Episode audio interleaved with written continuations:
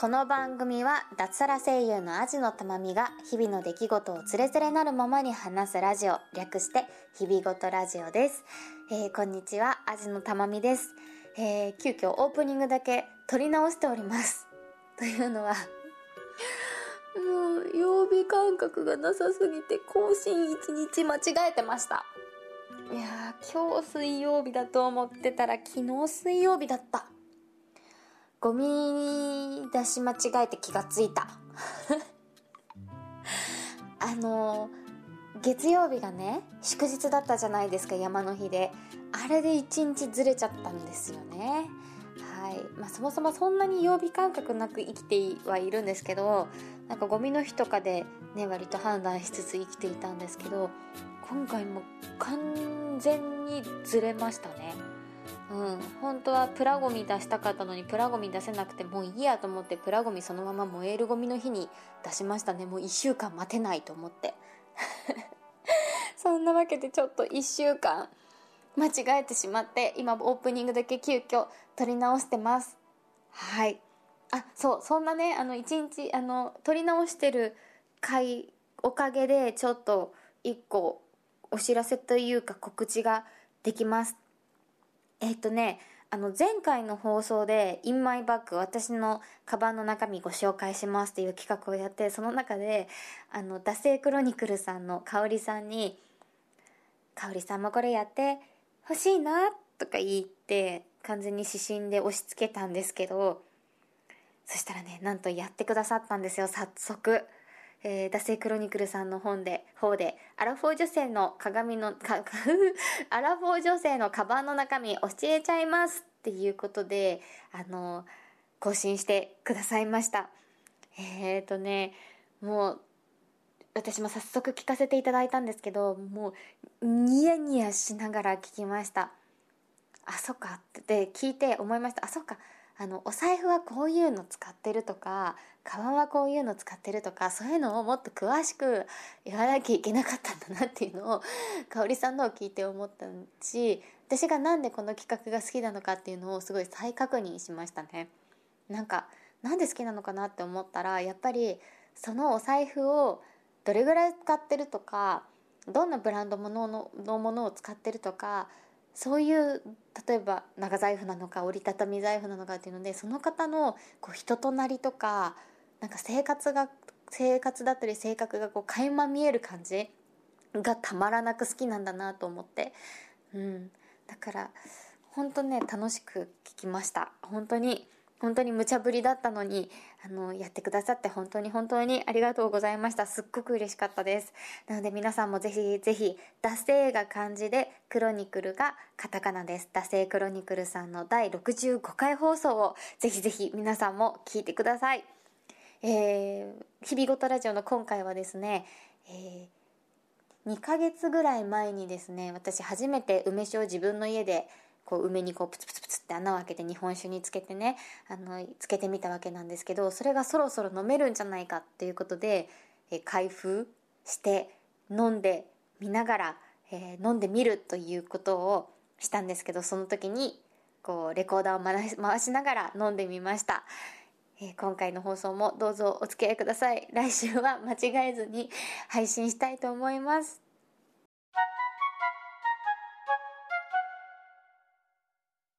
はい。オープニングでも少しお話ししましたが梅酒が無事に浸かりました。わー。えー、つけたのが6月の14日だったので今ちょうど2ヶ月経ったところです。なのでちょっと今日はこちらを飲んでみたいと思います、えー、2ヶ月前につけたんですけど私はもう完全に形から入るタイプなのでよく見るねあの赤い蓋のスーパーで売ってる瓶じゃなくて無印良品のちょっと可愛いい瓶を無印ね週間の時に買いまして、えー、そちらにつけたわけです。日本酒でね今回はつけてみました。で毎日毎日ね、えー、瓶を振ってかき混ぜてきたわけなんですけどおめっちゃいい匂い。うわーいい匂い。結構お酒の匂い。じゃあねちょっと今氷を入れたグラスにお玉でってところがちょっとダサいよね。おおちょっとまずこんぐらいでいいか。ちょっと軽く取りまして。はい。あ匂いは梅酒だちゃんと。梅のいい匂いでは飲んでみたいと思います。いただきます。わわわわわ。うんま。結構しっかり梅の味がします。わ美味しいこれ。グビグビ飲んじゃう。やっぱ日本酒で漬けた梅酒って美味しいんだあー美味しい。これ美味しいしか言ってない。美味しい。なんかいい酸っぱさとアルコール感。うんお前は飲めないんだよ。あーこれは美味しいわ。危ない。ちょっとおかわり。これ美味しいな。なんか毎年梅酒つける人の気持ちがわかる。うん。とっても美味しく浸かりました。これ多分あれでしょ？なんかもっとさらに熟成させていくとまた味が変わったりするんでしょ？うきっと。ちょっとそれも楽しみですよね。はい。ちょっとねまあ梅酒が美味しいってだけの 話なんですけど今のところ。ちょっと今日はこの梅酒をちびちび飲みながら私とお酒について話をしてみようかなと思っています。えー、そもそも私は残念ながらお酒はそんなに強くはありません。なので量は飲めないです。好きなんですけど量が飲めないっていうこのジレンマ。うん。お酒の味も好きだしお酒を飲むっていう行為も好きだしお酒を飲むお店も好きです。うん。なんだけど量が飲めない。もう多分体質的な問題だと思います。飲んでるともうすぐ赤くなっちゃうんですね。でその赤くなり方が赤くなっちゃって可愛いなもうみたいな女の子の可愛い赤くなり方じゃなくてこうまだらにまだらに赤くなるんですね。ちょっとジンマシンみたいな感じに首とかもうこうがこうじわってあの居酒屋さんとかでお手洗いに行くとももとかまでこううわってこうジンマシンのようにまだらに赤くなってるっていう全然こうなんだろう可愛くないちょっと心配される感じの赤くなり方をしてしまいます。うん。そんなあんまり飲めない私ですが、え飲むことは好きなのでいろんなねお酒を飲んだりはしているんですけど、えお酒遍歴私がとお酒の出会いの話からしようかな。えきっとまだ時効ではないので、うん、ちょっとぼやかしますが、え大学生になって飲んだのが初めてでした。多分大体の人そうですよね。新入生歓迎コンパというのがありましてね、えー、女子高育ちだった私はその反動で、えー、テニスサークルに入ったチャラチャラした女子大生だったわけなんですけどそのテニスサークル大学って言ったらテニスサークルだよね。テニサー入ろうぜって言ってテニスサークルをいくつか探し始めたんですけどいくつか見て最初に入ろうと思ったサークルの新入生歓迎コンパにね行ったわけですよ。まあ、私の新入生が何歳だったかっていう話はねちょっといい感じにぼやかして話をしますけど、えー、行った時にそのサークルであもうここ無理だなって思ったサークルだったんですねそこは。っていうのはえっ、ー、とビールだけだったんですそこのサークル。女の子も全員。でご飯とかもほぼ出なくてビールを片手にこう挨拶をいろんな人にしながら飲むっていうゴリゴリの 飲みサーっていうか何なんですかねあれはビールサークル。であもうその時はビールも飲めないのであもうここ無理だってなってもう新刊コンパだけでやめましたそこは。本当入らなくて正解だったなと思います。ね。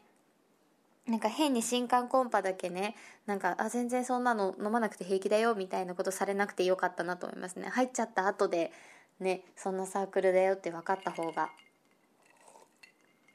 怖かったですよね。でそこのサークルをやめてもうちょっと優しそうな、えー、サークルテニスサークル別の学校のテニスサークルに入ったんですけどそこは新入生歓迎コンパがハブっていうパブ？あれは。英国風パブみたいなのがあると思うんですけどあそこを貸し切ってやりましたね。なんで最初にその大学生の時に、まあ、大学生時代通して4年間通してかな、えー、飲んでたお酒がカシスオレンジカルーアミルクっていうねあのよくあるお酒飲み始めの女子が大体頼むやつを4年間よく飲んだなって感じです。そうハブのハッピーアワーとかはよくみんなで行きましたね。5時？5時ぐらいまで半額なのかな？カクテルとかがみんな。でカシオレカルーアあとなんだっけな？なんとかピンクレモネードみたいな。お酒全然忘れちゃったなとかのこう甘い系のカクテル。もうあれジュースですよねお酒っていうか。をよく飲んだ大学生時代でしたね。でも同じカシスオレンジとかカルーアミルクとかでもまだカルーアミルクはマシだったかな。カシスオレンジとかでもあの居酒屋のコースの飲み放題で出てくるあのピッチャーにいっぱい入ったカシスオレンジとかほんとまずかったですね。今思い出しても。なんかもうあれはカシスが悪いのかオレンジジュースが悪いのかそもそもなんか悪い液体が入ってるのか謎なんですけど本当に言葉悪いですけどクソまずかった覚えが ありますね。えー、あとあとよく合宿とかでよく飲んだのはほろ酔いも飲んだしあとねもうほんと今思い出してもバカだなと思いますけど狂月っていうお酒あったじゃないですか。あれをゴゴティーのミルクティーに混ぜると全然こうあんまりこう焼酎っぽい苦いなんか味とかがしなくてだからすごい飲みやすくてこうカパカパ飲んじゃってすぐ潰れるみたいなのがありましたね。あとあそうあれはね本当もうバカな大学生って感じでも今思い出しても恥ずかしいですけどポカリスエットで割った焼酎とかねすごいんですよね。もう一緒にこう体が吸収しちゃうからすぐ酔っ払うっていうのとかやってましたね。もう大学生の時はもう本当に今思い出しても穴があったら入りたいって感じですけどもう酔っ払うために飲んでたって感じでしたねみんな。みんなそうでしたね。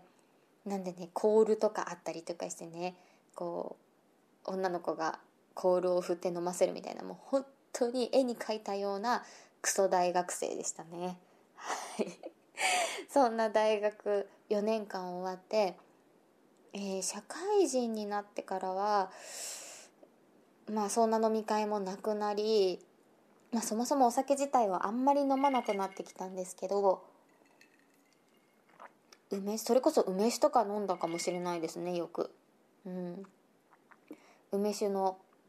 ソーダ割り？何飲んでたんだろう？でもロックでは飲んでなかったな。梅酒とかを飲んでたかな。でもビールそうそこで初めてビールをちょっと美味しく感じましたね。飲み会って最初なんかもう瓶ビール飲まなきゃいけないみたいな空気があってビールあまり飲みたくなかったんですけどもうなんか空気を乱すのもあれなんでビールをちょっと「あほんとほんとちょっとでいいです」とか言いながらついてもらって飲んでなんかね疲れてる時に飲む1杯目のビールは3口目ぐらいまでは美味しいなってその時思いましたね。それ超えるとただ苦いだけで結局美味しくなくなっちゃったんですけど、うん、なんで3口ぐらい飲んで別のお酒を頼むみたいな感じでしたかね。うんそこまではまあお酒がそんなに正直好きじゃなかった時期ですね。うん。でそんな私がお酒が好きになったのが、えー、日本酒を美味しいと思ってからでした。いつだろう？5年ぐらい前かな。金沢に行ったんです。金沢に。で金沢に行った時にえっ、と日本酒をね飲んだんです勧められて。手取川っていう日本酒でした。ちょっとねうん何だった何だったんだろう純米とかその辺はちょっと分かんないんですけど手取川っていうことだけは覚えてて。でえっと金沢の当時3月ぐらいだったかな、えー、白エビとか美味しいお刺身とかホタルイカとかあの辺のね北陸の美味しい海鮮と一緒に日本酒を飲んだわけですよ。もうねこんなに美味しい飲み物がご飯を食べる時にこんなにご飯に合う美味しい飲み物があるなんてって本当にびっくりしたのを今でも覚えてます。で日本酒なんて飲んだことないのでもうそこでもう美味しい美味しいってすごいいっぱい飲んじゃってすぐ酔っ払っちゃったんですけどその時は。でも本当に今までお刺身はお刺身だけって食べててで甘い梅酒とか飲んでたわけですよ。でもそのお刺身と日本酒を一緒に飲んで食べてってした時に日本酒も美味しく感じたしお刺身も美味しく感じたんですね。その相乗効果といいますかそこにねもうびっくりしちゃってめちゃめちゃハマっちゃってそこからご飯を食べながらお酒を飲むってことが初めて好きになったんですね。なんでほんと金沢に行ったことがきっかけで私は日本酒を好きになったしご飯と一緒にお酒を飲むことっていうのが好きになりました。なんで洋食の時にワインとかを本当やっぱり弱いんで本当飲むっていうより舐めながらって感じでもあるんですけどそう飲むっていうのがすごい美味しいなって感じるのようになりました。そうっていうのでまあ一番好きなお酒は日本酒で大体こうご飯食べに行くと、まあ、そのご飯にもよりますけど日本酒を頼んでその日本 飲む日本酒の量の3倍ぐらいのお水を飲みながら薄めながらでも飲むみたいなね感じだったんですけどえっとね最近またそれに新たなページが刻まれましてついに焼酎を美味しいと感じるようになりました。うん。なんかえっとねそれは何と食べたのか最初餃子とかだったのかな。そうなんか日本酒には合わないけどなんかお茶麦茶っていうのも味気ないよねみたいなご飯を食べてた時に旦那さんが飲んでたいいちこ麦焼酎ですねの水割りを飲んだ時にあのあの手取り川の衝撃えー、日本酒の衝撃がねまた繰り返されましたね。焼酎美味しいってなりましてなんでで焼酎は日本酒と違っていっぱい飲めるんですよ。水割りで薄く作れば。なのでご飯食べる時に薄い水割りを麦焼酎の薄い水割りを作って飲むっていうように なりました。うん一番好きなのは麦焼酎ですね。いいちことか一粒の麦とかあんまりこうなんだろう臭くないという言い方もあれですね。癖の少ない焼酎が好きですね。すっきり飲めて。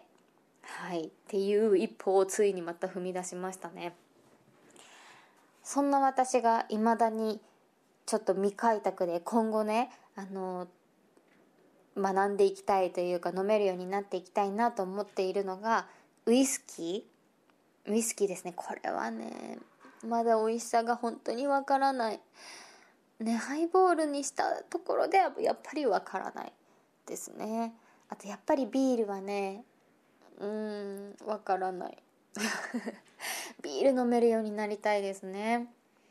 あとねあのこれはそもそもそういう場に行ったことないからっていうのもありますけどバーですね。バーのカクテル。こうシャカシャカシャカシャカシャカシャカって振ったりするやつ。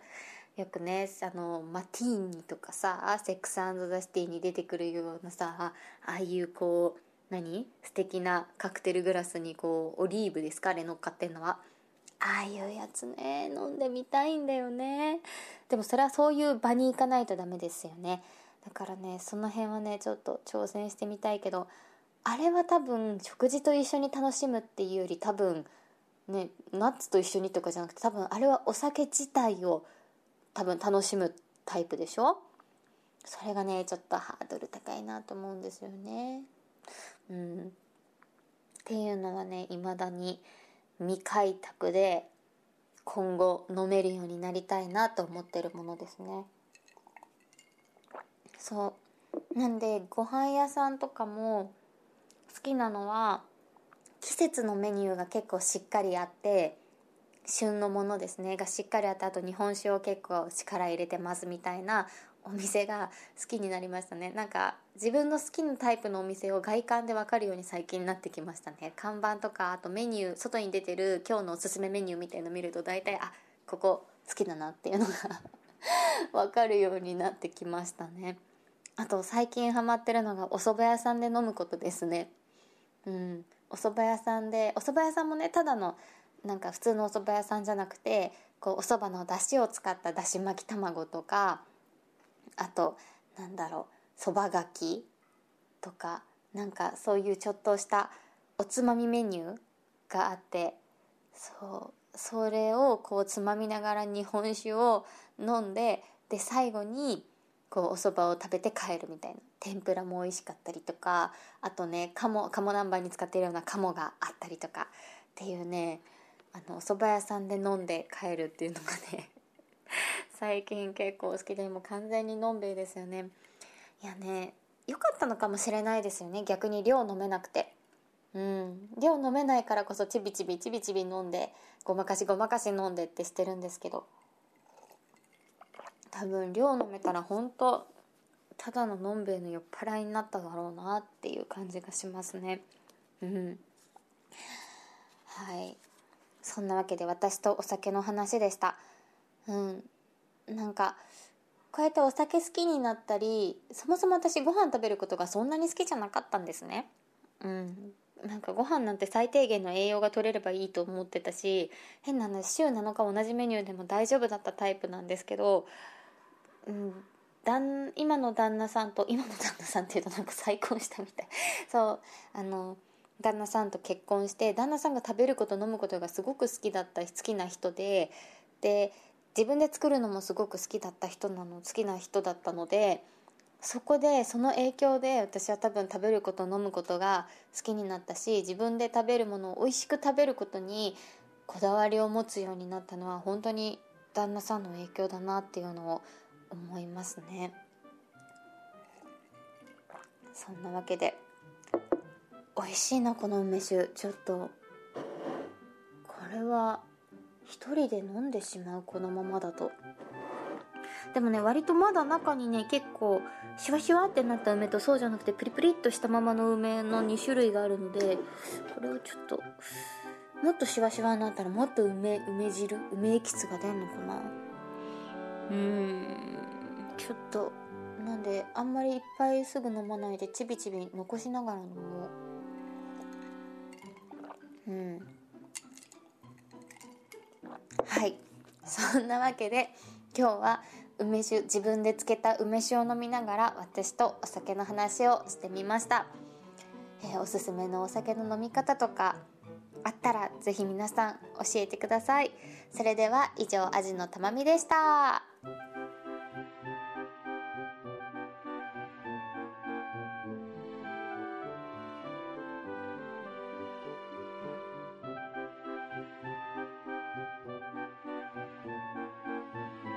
日々ごとラジオでは感想お便りを募集しています。宛先は日々ごとアットマーク gmail.com hibigoto アットマーク gmail.com またはブログのメールフォームからもどうぞ。ツイッターハッシュタグひらがな4文字で日々ごとでもお待ちしております。最後までお聞きいただきありがとうございました。